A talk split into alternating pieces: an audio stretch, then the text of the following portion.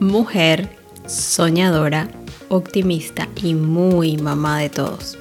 Analítico, pragmático, disciplinado y un tanto cuadrado. ¿Y qué somos? Un matrimonio de ñoños. Hola, hola, bienvenidos a Matrimonio de ñoños. Un podcast donde un par de ñoños les habla. Por aquí les habla Rudy. Por acá Mauricio. Hola, amor. Hola, bebé. ¿Cómo estás? Bien, bien. ¿Tú?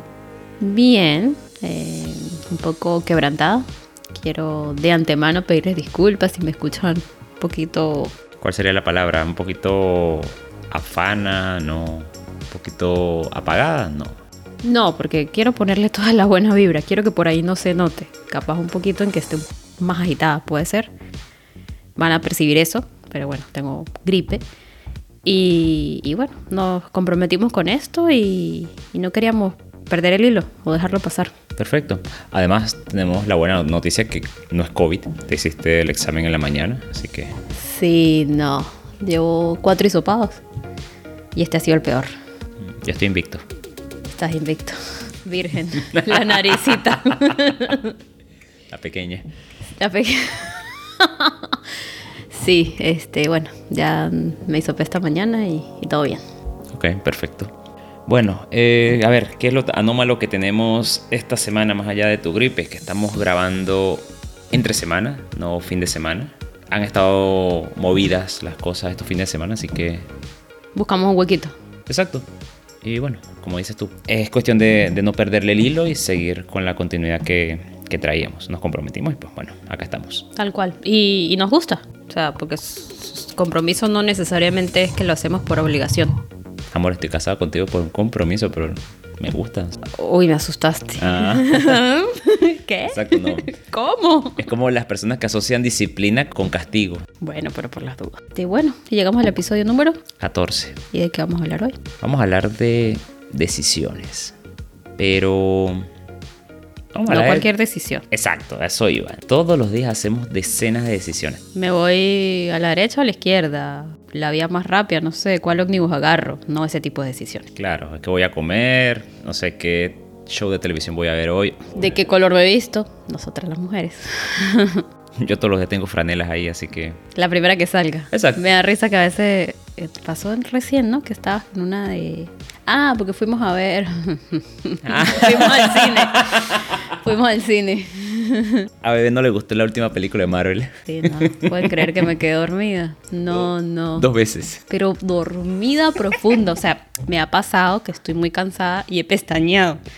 Pero me quedé dormida profunda. Ay, Dios mío, no puedo creer la, la risa que me dio. No, no, no. Pero bueno, el punto es que Mauri estaba con una franela al capi.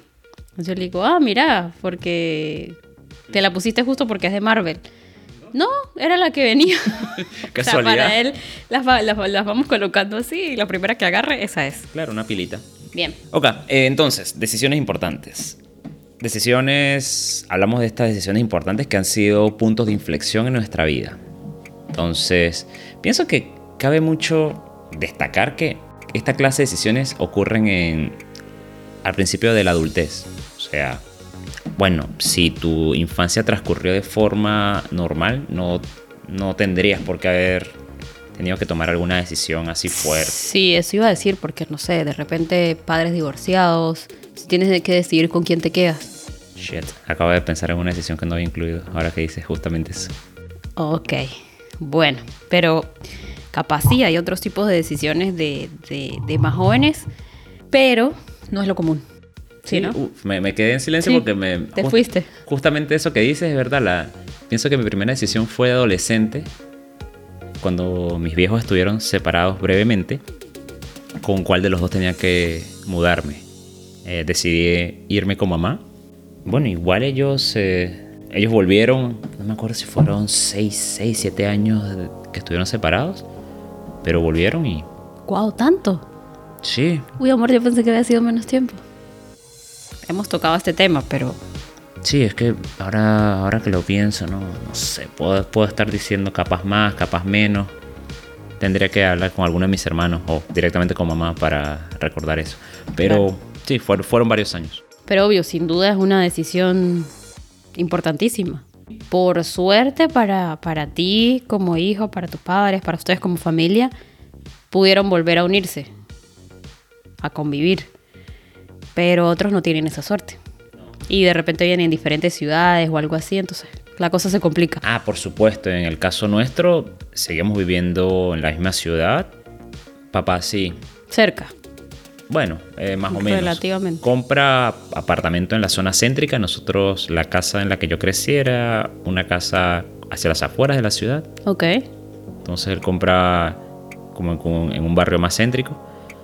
En, un- en una buena zona, pero sí estábamos, ¿qué? 12 kilómetros de distancias. Igual, si hay carro, eso es, es- es corto. No, no vamos a decir tampoco que, que era algo imposible de, de recorrer. Pero comparado, no sé, que tú digas, ah, no, eh, vivo a 5 o 6 cuadras de, de tal amigo o de tal familiar. No, no era tan así, tan así de cerca. Claro. Entonces esa se podría decir que es una de tu, tu primera decisión importante. Sí, Bien. En mi caso, capaz como tú dices, poniéndonos a pensar un poco más, a profundizar, pudo haber una más, más chamita, pero la verdad no recuerdo así algo trascendental que yo haya dicho, uy, sí, de, de más niña o algo así. A ver, una decisión importante que recuerdo, capaz por cronología, la más importante, eh, la primera, sería qué estudiar, o sea, carrera universitaria y dónde me parece que es importante. O sea, porque yo tenía muy claro, desde niña, me gustaba medicina. O sea, quería ser médico desde niña, siempre como que lo quise, lo quise, lo quise. De repente, por cosas del entorno, eh, no en mi familia. O sea, no en mi familia directa, digo mi mamá, mi papá y mi hermana. Pero un poquito más allá, pude haber sido como son sacada. como que se pudo haber alterado esos planes. Y no, fui muy firme con lo que quería estudiar. De hecho, recuerdo Me llamó la atención. ¿Con qué otra cosa te están sacando? cualquier otra carrera. O sea, no quiero, no quiero hablar nada de las demás carreras, pero de repente algo que, que sea menos complicado o, me- o- o menos largo. Porque medicina siempre es larga. Más que complicada, porque a mí me parecen todas las carreras complicadas, sinceramente. Cada una tiene su grado, pero ninguna es fácil. Pero, pero menos larga. Menos demandante. y absorbente. Eso, pues medicina es muy absorbente. Bueno, de hecho hay un amigo, muy buen amigo de mi familia, que es médico. Y de las primeras personas así fuera de, mis padres, de mi casa, que, que, se, que le comenté así con, mucha, como con mucho entusiasmo, porque claro, él es médico, que iba a estudiar medicina, me habla como que los pros y los contras, pero no sé, el 80 y pico de por ciento era contras. Y yo así como que, sea, quiero que me, que me dé una palmadita, un empujón, que me diga todo va a estar bien. Claro, al contrario, trató fue de Y disuadirte. no, sí. Pero ojo, ahora, graduada, lo entiendo. Y tengo una amiga, Débora, que la mamá de Débora es médico. Y la mamá de Débora, antes de estudiar medicina, Débora le decía, no estudie medicina. y, y ya al final de la carrera, nosotros en las guardias, Débora, Débora y todos le decíamos, Débora, ¿por qué no le hizo caso a su mamá? ¿Qué hace aquí? Por ese tipo de cosas, pero... Pero bueno, en cuanto a qué estudié y dónde estudié, eh, bueno, como comentamos en los primeros episodios, en el primero creo que fue, ¿no? Ok. De cómo nos conocimos y eso, eché el cuento que estudié en la Universidad de los Andes, pero en el núcleo Táchira, que es en mi ciudad, de donde soy. Y tenía que esperar, primero al graduarme de bachillerato tenía que esperar un año, a todos nos pasó, para poder presentar en la ULA, en la Universidad de los Andes. Por ahí ya era un año que, que se perdía tiempo, pues, aparte de que la carrera era larga. Y yo no entré en la universidad la primera prueba que presenté, sino la segunda vez que presenté. Entonces, mucha gente de afuera era como que, ay, pero empieza en cualquier otra. No sé, váyase a Maracaibo, a Caracas, a Mérida, a cualquier otro lado, para que vaya estudiando, pues, no pierda el tiempo. Pero no lo quise, yo quería estudiar en San Cristóbal. No sé, por, por un tema de capaz de que irme a otra ciudad iba a ser más complicado, tanto económicamente como... Ay, por todo. Quería estudiar ahí. Igual estudiaste en la UNED un tiempo. Sí, mientras tanto. Pero, pero hablo de la carrera como tal, la que quería. Y bueno, para mí esa fue una decisión importante, o sea, me mantuve firme con mi decisión. Más adelante, como a mitad o más allá de carrera, que ya estábamos juntos, por ahí creo que a todos nos dio un, una crisis existencial de querer dejar todo tirado, pero también decidí continuar. Sí, eso referente a la carrera. Aquí agarrando un poco de, de, ese tren de pensamiento que me diste ahí con el tema de la carrera, yo no incluyo mi carrera como una decisión trascendental porque, a diferencia de ti, no te voy a decir que es que yo desde niño quería ser ingeniero de software, ingeniero informático, pero para mí lo que sí fue algo con lo que crecí y quería experimentar era vivir fuera de la casa siendo estudiante, porque mis hermanos mayores estudiaron fuera de la ciudad. Eh, ambos estudian sus carreras fuera de la ciudad. Claro, capaz ahí influye con lo que crecimos nosotros, lo que, lo que vimos. Tuviste a tus hermanos estudiar fuera de la ciudad. Yo vi a, mi hermana estudiar en la misma ciudad. También no sé si es que en San Cristóbal hay más universidades o más opciones universitarias, en Marinas no. Por ahí también eso influye. Claro, sin duda.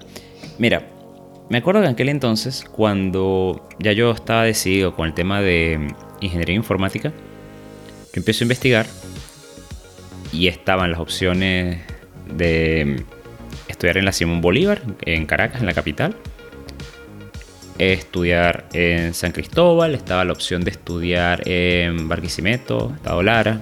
No recuerdo si Maracaibo también tenía esa carrera. Pero en ese entonces a mí la universidad que más me deslumbraba por puro nombre era la Simón Bolívar.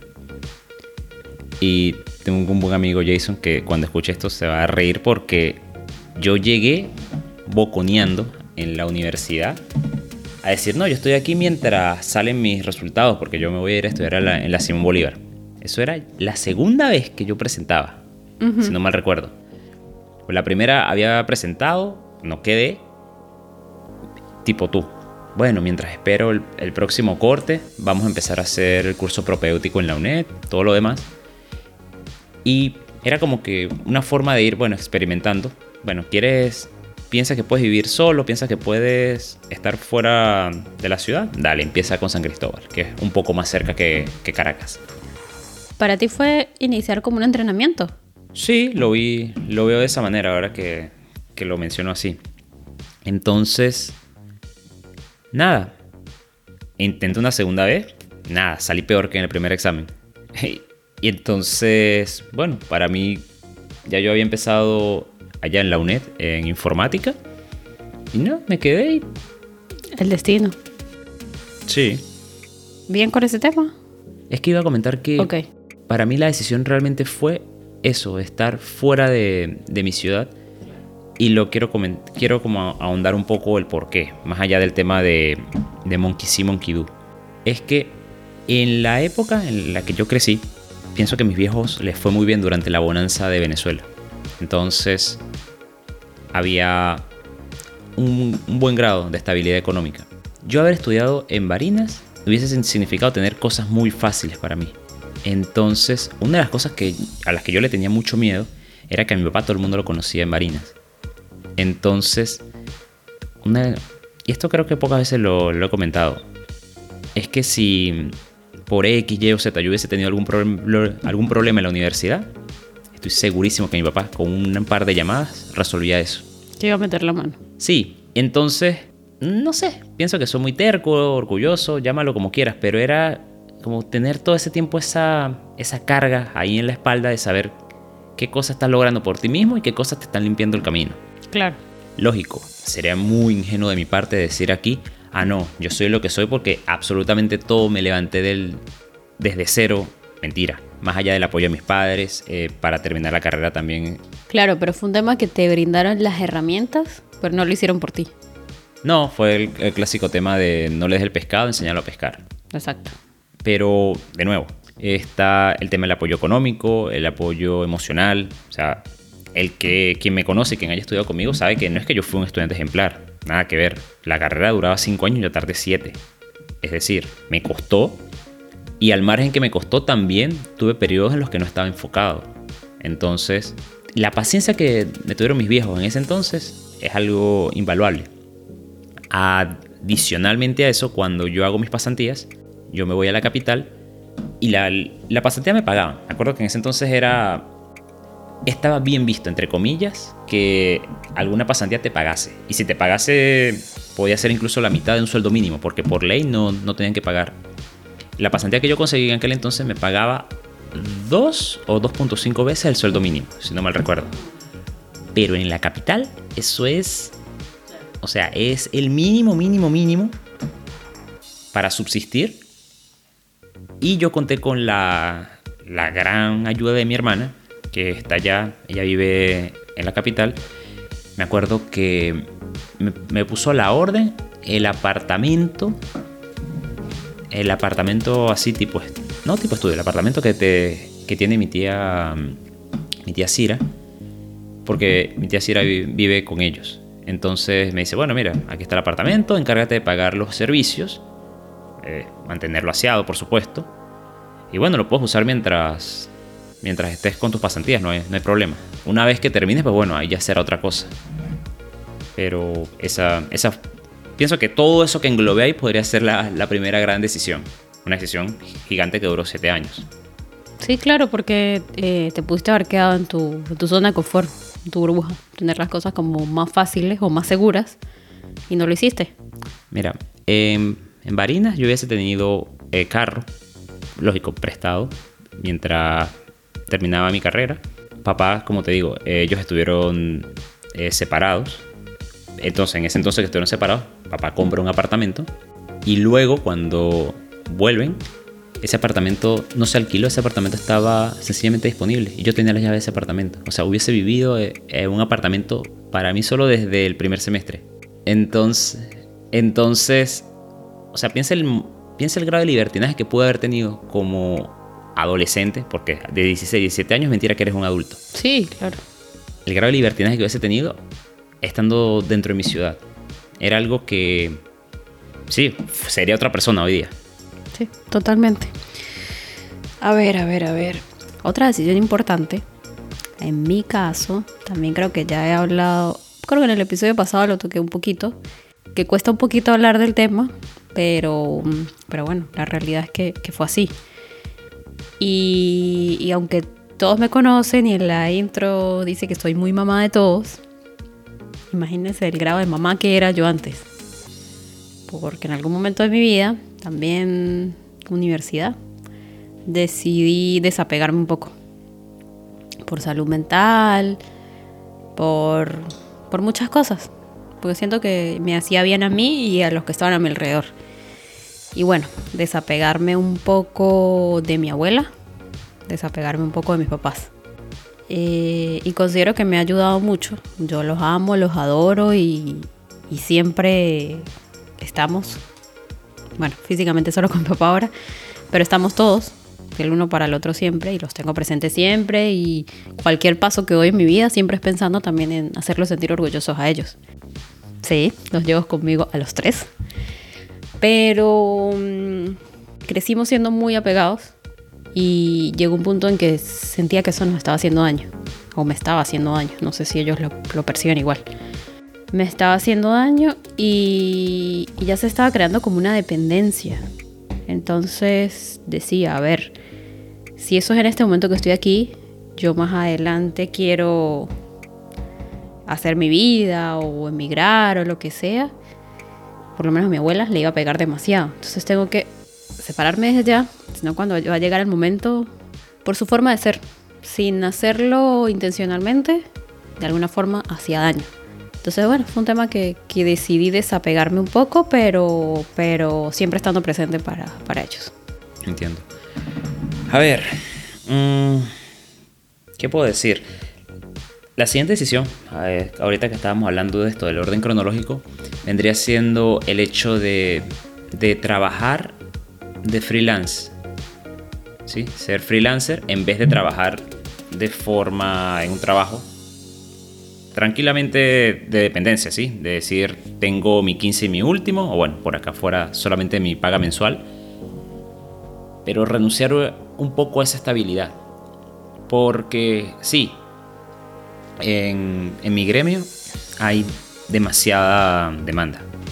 Eso es algo con lo que, bueno, gracias a Dios cuento con, con esa fortuna. Pero al ser freelancer, quedas en el aire. Si algún contrato se acaba, pues directamente quedas con lo que sea que tenías ahorrado. Que mejor que tuvieses algo ahorrado, porque no sabes cuándo vas, va a venir tu próxima paga. Entonces, ¿qué me impulsa a mí esta decisión? Era que cuando yo termino mi pasantía, en la empresa en la que estoy, ellos me dicen, ah, Mauricio, estamos muy contentos con tu desempeño, te queremos extender una oferta laboral. Y me, me hacen la oferta.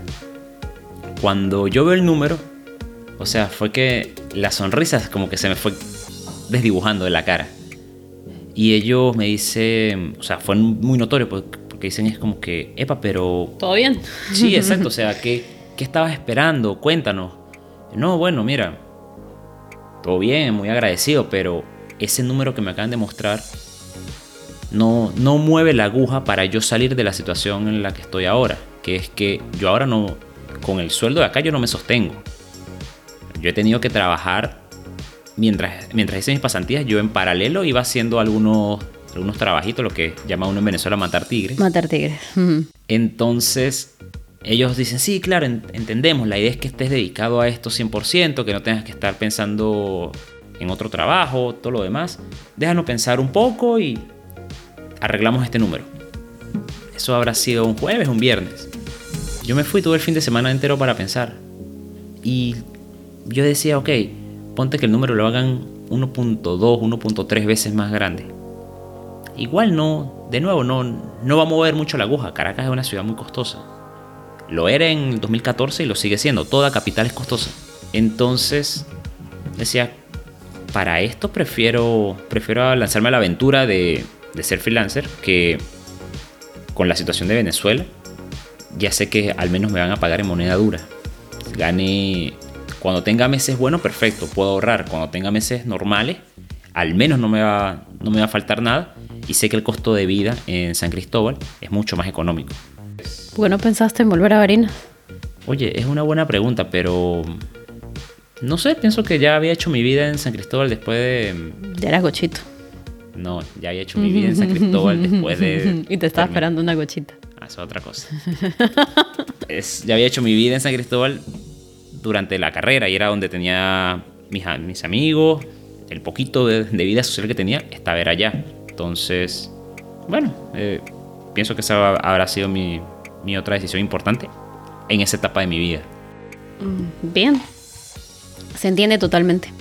En mi caso, otra decisión importante, y aquí entras tú, eh, fue el inicio de nuestra relación. Este, como ya han escuchado en episodios anteriores, y si no, tienen que ir a escucharnos. Este, a ver, cuando Mauri llegó a mi vida, yo estaba en un momento en que no quería nada. Sí, se puede decir así. No quería nada sentimental. Por un lado, no sé, estaba como que muy... La carrera me absorbe y todo lo demás, no quiero distracciones. Ya pa. y por otro lado, eh, estaba como que enrollada. Que no va al caso, pero bueno, estaba enrollada. Eso era, esa era la situación de ese momento. Como tú dices, excusas probablemente. Y... No sé. eh, tienen que escuchar el capítulo de cómo nos conocimos. Se van a reír bastante. Y bueno, de repente un día Mauri nos dimos un break, fue, de una semana. Sí. Eso me hizo darme cuenta de que, bueno, de alguna forma o me había acostumbrado a él o ya lo empezaba a extrañar o, bueno, había algo más. Y quería saber qué era ese algo más, o sea, necesitaba saber qué era algo, ese, ese algo más. Y bueno, nos volvimos a ver. Y para mí fue, como siempre le decimos, esta semana de break fue como de mucha reflexión, de pensar, de analizar y de tomar una decisión. Y esa decisión fue ser feliz con Mauricio. Vamos a intentarlo, vamos a probarlo. Digo, bueno, vamos a intentarlo. ¿Qué es lo peor que puede pasar? Y bueno, afortunadamente todo es que es lo mejor que puede pasar y sigue pasando, gracias a Dios. Así es que, no, pero lanza el beso que todos escuchen. Así es que para mí esa ha sido una decisión muy importante porque fue como decidir ser feliz. Así lo veo yo. Decidir ser feliz y decidir compartir. Sí, compartir mi vida con alguien. Porque a pesar de que en ese momento no era que decía, sí, me voy a casar con Mauricio. Pero, pero yo sí tenía muy claro, que por eso siempre, siempre te lo digo, que, que la próxima relación que yo tuviese, o sea, en ese momento lo decía, no iba a ser un jueguito. Y bueno, te apareciste. Y por supuesto, más adelante la decisión de estar juntos. Que fue muchas conversaciones, lo hablamos muchas veces y ya luego se formaliza con la propuesta y todo lo demás. Pero, pero eso, decidir eh, estar juntos, decidir compartir, decidir ser felices, decidir tener un hogar, lo tenemos, construir nuestras cosas. Va. Eh, bueno. Pienso que el tono romántico lo, lo voy a tumbar un poco porque... Corta nota. Sí, la siguiente decisión importante fue el tema de emigrar. Era ese punto que yo estaba claro que yo iba a emigrar de Venezuela desde 2012, que es la, la primera vez que había un candidato presidencial que a mí me llamaba la atención. E incluso voté Claro, era como que nos sentíamos identificados, que nos representaba, no era un títere. Exacto, yo no estaba votando en contra del oficialismo, estaba votando a favor de un cambio. O sea, eh, hay una diferencia, porque es cuando dice, no, yo no, yo no creo, no me gusta esta persona, no me gusta su ideología, cualquier otra cosa es mejor. No. Claro, capaz otras personas, o sea, que no son venezolanos, no nos van a entender mucho. Pero los venezolanos últimamente, y claro, nosotros tenemos poco recuerdo, no vivimos los años de la democracia de Venezuela. Entonces los últimos años nos ha tocado votar es por lo mejor de lo peor. Y bueno, no debería ser así. Directamente la oposición. Cualquier cosa que no sea el oficialismo es la oposición. Entonces es.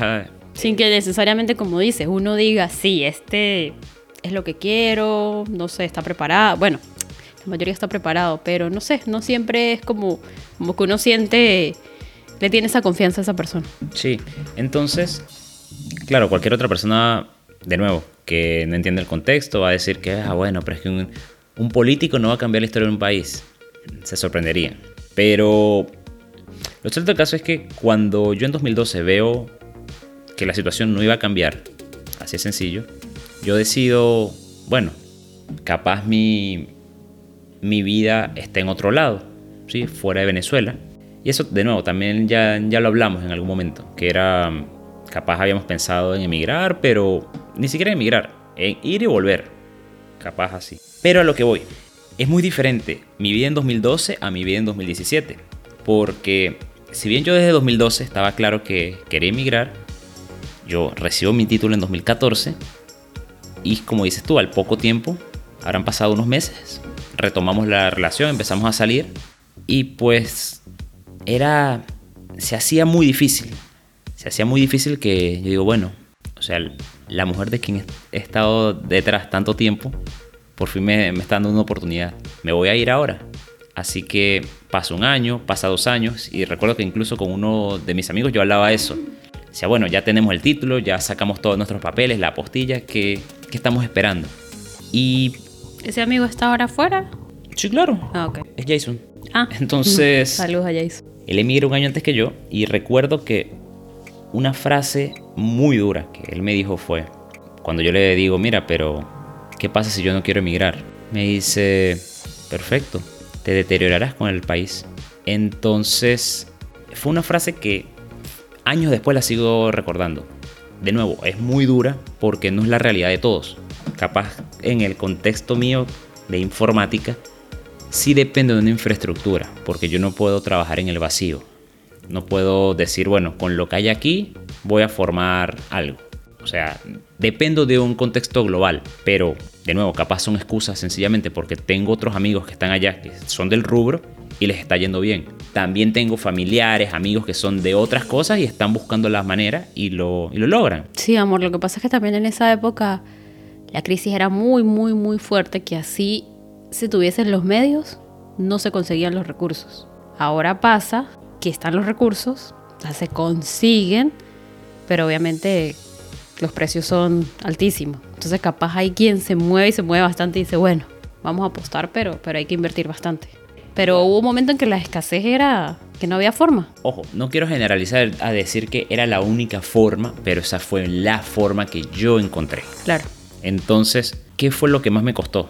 O sea, separarme de ti. Fue lo que más me, me costaba en ese momento. Y también decir, bueno, ok, tengo literalmente 190 y pico de países para elegir cuál va a ser el destino. Hablando, pensando también en, en tu futuro, en nuestro futuro, decíamos, bueno, debería ser un país de habla hispana, debería ser un país donde puedas eventualmente ejercer. Si contamos con algún tipo de apoyo, sería fantástico. Entonces, nada, sacando así como que algo que cumpliera todos esos checks, la decisión estaba en Argentina. Y hacia allá fue a, donde emprendí rumbo. Y bueno, pienso que en ese momento esa fue la, ese otro punto de inflexión en mi vida. Sí, en mi caso también el siguiente punto era ese, y es la, decisión de emigrar. Como bien dices, a ver, eh, yo veía emigrar de pequeña tipo, no sé, irme dos años, tres años, no sé, un posgrado, prepararme en algo y volver. como que retribuirle a mi país lo que hasta ese momento me había dado. Pero, y era una de las que decía, no, yo no me voy de Venezuela, yo lucho, yo sigo, yo no sé qué más, bla, bla, bla. Quienes me conocen lo saben.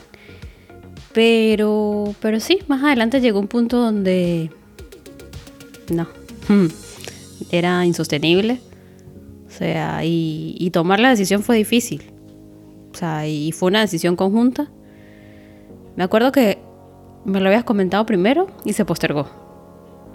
Después cuando me lo dices así como que, no, ya, ahora sí, es en serio. Yo... Y claro, tampoco me quería venir contigo porque no quería dejar mi carrera ahí. Eso lo teníamos claro los dos. Recuerdo que yo te hice a ti la, propuesta, o sea, de irnos inmediatamente. Y sé que tú lo tragaste hondo y me dijiste no, o sea, voy a terminar lo que empecé. yo, bueno, perfecto, eh, lo respeto. Sí, sí, sí. Y este, mm, bueno, fue una decisión muy, muy, muy difícil pero como tú dices, hay gente que, que sigue, que le está echando pichón, como decimos en Venezuela, y, le va bien y puede. O sea, yo siento que por el tema de trabajar, bueno, trabajaríamos, no sé, hubiésemos trabajado como hormiguitas y lo hubiésemos logrado, capaz, no sé. Pero a mí particularmente lo que me hizo ya como que, ya no más, la inseguridad. El tema de la inseguridad, también el tema de, de poder ayudar a los demás. Siento que estando uno adentro se limitan las posibilidades de ayudar. Y, pues sí, fue una decisión difícil, pero fue como, como decidir entre la comodidad de estar en, no sé, capaz podíamos vivir, no sé, en casa de mis padres o en el apartamento de tus padres. O sea, entre la comodidad de eso o la incertidumbre de lo que podíamos conseguir aquí no sé, la comodidad de, no la comodidad, la seguridad de poder ejercer allá. Y aquí la incertidumbre de que no sé cuándo voy a ejercer mi carrera. Pero prefería eso y tener calidad de vida. O sea, y hasta el día de hoy no me arrepiento de la decisión que tomé. Wow. Bueno, pienso que la última decisión que me queda a mí por comentar es la de, ahora que dices eso, de comodidad, calidad de vida, es la de emigrar por segunda vez porque al menos en el papelito, Argentina ofrecía todas estas cosas que, estamos buscando nosotros. Eh, vivir juntos, tener eh, un sitio propio, o sea, un apartamento, estar, estar independientes, porque estar alquilado no es, no es tener algo propio, pero sí es contar con independencia. Estar ejerciendo, que tú que tuvieses tu posibilidad de, de, de hacer tu reválida pero notábamos ya ciertos factores que eran como pequeños indicadores que nos decía, uff, esto ya por aquí ya pasé. Ya estas son cositas que yo recuerdo haber visto en mi país y no me gusta por dónde está agarrando esto. Entonces, me acuerdo que una vez de ingenuo, entre enero y febrero de 2018, febrero y marzo, mentira, yo recibo mi, mi sueldo a principio de mes normal, eh, hago mis gastos. Y me acuerdo que estaba bastante contento porque me había quedado dinero como en la tercera semana. Yo, ah, mira, perfecto. me, está rindiendo el sueldo. Y digo esto después de haber enviado dinero a Venezuela, después de haber pagado todo, todas las deudas normales que tenía uno de residenciado. En un fin de semana, una devaluación de 25 22% de la moneda. Y yo tenía el, dinero en pesos. Me acuerdo que llegué a la oficina escandalizado. Y le decía a mis compañeros, no puede ser, ¿cómo es posible que en un fin de semana haya ocurrido esto? Y ellos me miran, era como que, ya va, tú tienes tu dinero, estás ahorrando en pesos, ¿qué, qué te pasa? Yo digo, wow. O sea, no aprendí nada de Venezuela si todavía estoy cometiendo estos errores. Y segundo, para ellos esto es normal. O sea, eso es un gran indicador de peligro. No, o sea, este tipo de inflación no es normal en lo absoluto. Entonces, cuando sale la oferta laboral de la empresa en la que trabajaba antes, es tal cual lo que acabas de describir.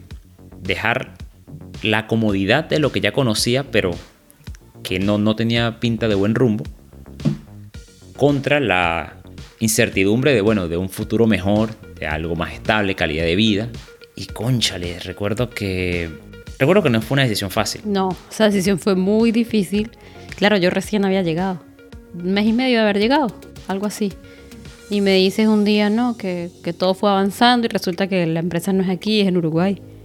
Y yo, Mauricio acaba de llegar, no quiero emigrar otra vez. Exacto, teníamos que como dos, tres semanas estar casados, eh, era nada. Sí, sí, sí, o sea, fue como, para mí fue como un balde de agua fría cuando me dices eso, yo no, no, y al principio me cerré, me cerré, me cerré, me cerré, por, eh, pero era más un tema de eso, como que ya va, o sea, son muchos cambios para mí, acabo de llegar, no he ni siquiera terminado de procesar que ya no vivo en Venezuela, que estoy aquí, y ahora esto, y bueno, después nos ayudó la matriz, y se nos abrió el camino, por aquí. También sentimos que ha sido la mejor decisión. Costó, sí, por supuesto. Pero agradecemos por, por estar aquí.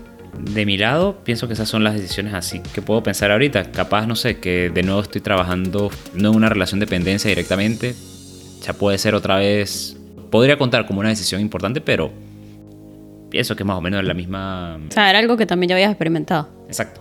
No es un cambio así Ahora la diferencia es que al no estar en mi país, lo que yo decía, la última, la última red de contención, el peor de los casos, es volver a vivir con mis padres. Eso es algo que, que no podemos hacer estando aquí fuera. Pero, como dices tú, es algo por lo que ya había pasado, así que no, ni siquiera lo, lo voy a contar mucho. Bien, por mi lado, creo que también. O sea, capaz, como dijimos al principio, hay por ahí alguna que otra más, pero es de verdad lo que se nos ocurre así. Definitivamente las que nos marcaron más como para que sean las primeras que se nos vengan a la mente. Ok. Bueno, dejemos hasta acá por ahora este episodio. Y bueno, como siempre, un placer que nos escuchen, muy agradecidos.